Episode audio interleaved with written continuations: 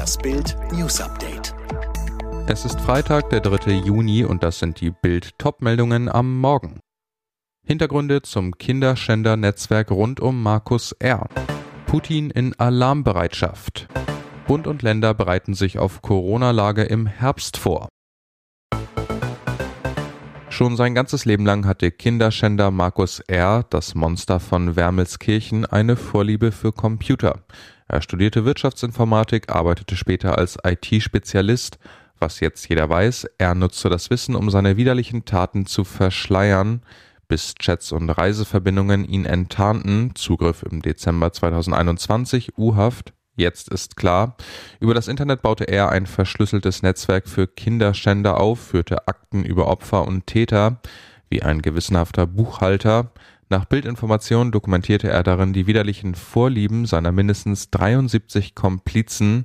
Er soll Listen über ihre perversen Neigungen angelegt und aufgeschrieben haben, ob sie Jung oder Mädchen wollen und wie klein die Kinder sein sollen.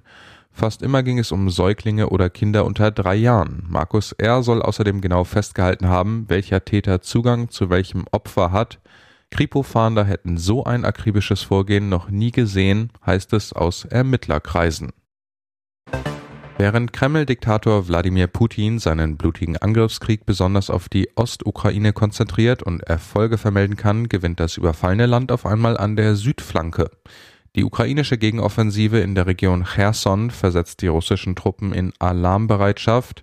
Die Armee des überfallenen Landes prescht nach vorn, während Russland in die Defensive kommt. Laut Armeeangaben hat die Ukraine in dem Verwaltungsgebiet zuletzt 20 besetzte Ortschaften von russischen Truppen zurückerobert. Die Stadt Cherson ist bislang als einzige ukrainische Gebietshauptstadt von der russischen Armee besetzt worden. Durch die Einführung des Rubels und die Ausgabe russischer Pässe unternimmt Moskau erste Schritte, um diese Region an Russland anzugliedern. Eines der Ziele der Ukraine-Armee Russland von den Kommunikationslinien abschneiden, die zentrale Straße zu den Truppen im Nordosten von Cherson besetzen, denn hierüber werden Putins Truppen versorgt. Kann die Ukraine diese Verbindung abschneiden, verringert das die Schlagkraft der Russen deutlich. Es gab mal Zeiten, da fieberte ganz Deutschland auf die Konferenzen der Ministerpräsidenten mit der Bundesregierung hin. Da dominierte Corona das Land. Die Aufregung ist mit Corona etwas geschwunden. Die Beschlüsse haben es aber nach wie vor in sich. Brisantester Punkt, es sollen nie wieder flächendeckend Schulschließungen in Deutschland geben.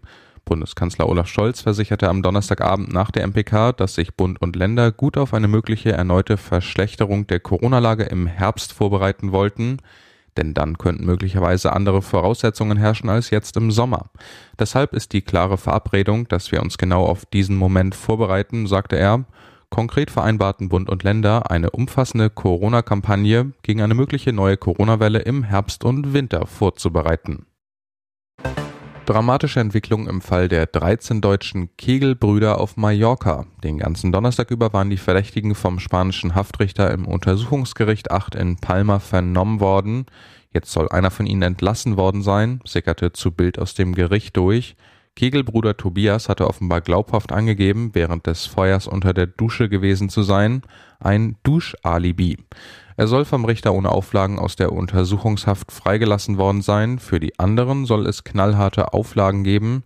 Alle Kegelbrüder sollen demnach zusammen 500.000 Euro zahlen, als eine Art Sicherheitsleistung für den entstandenen Schaden. Dadurch könnten vier von ihnen gegen eine zusätzliche Kaution von je 12.000 Euro freikommen. Die anderen acht müssten aber zunächst im Knast bleiben. Die Bezahlung der halben Million würde sich aber wohl positiv auf das weitere Verfahren auswirken. Pikante Details über ihren Beziehungsstart. Kim Kardashian plaudert erstmals aus dem Nähkästchen und zwar über ihre Beziehung zu Comedian Pete Davidson. Die startete nämlich alles andere als romantisch, dafür aber ziemlich heiß. Kim hatte bei ihrem Pete anfangs nämlich nur eins im Kopf, Sex. In der achten Folge von The Kardashians gab der Reality-TV-Star nun zu, was sie anfangs zu dem Saturday Night Live Comedian hinzog, seine BDE, ich hörte von seinem großen Penis. Was das ist, die Abkürzung steht für Big Dick Energy, zu Deutsch große Penisenergie. Außerdem gab Kim vor ihren Schwestern zu, dass sie einfach DTF, down to f, zu Deutsch bereit für Sex war. Ganz schön schlüpfrig, diese Geständnisse. Es war eine Schulhofliebe, doch jetzt ist sie vorbei. Julian Nagelsmann und Ehefrau Verena trennen sich nach 15 gemeinsamen Jahren. Beide kennen sich aus der Heimat Landsberg am Lech. 2018 hatte das Paar geheiratet. Nach Bildinformation kam es zur Trennung, weil sich das Paar auseinandergelebt haben soll. Der Bayern-Trainer zog bereits aus dem gemeinsamen Haus im Chiemgau aus, ist in München auf der Suche nach einer neuen Bleibe. Das Paar hat einen Sohn und eine Tochter. Zum Wohl der Kinder wollen die Eltern nach Bildinformationen weiter die Terminpläne eng miteinander abstimmen, auch räumlich nicht weit voneinander entfernt leben. Alle weiteren News und die neuesten Entwicklungen zu den Top-Themen gibt's jetzt rund um die Uhr online auf Bild.de.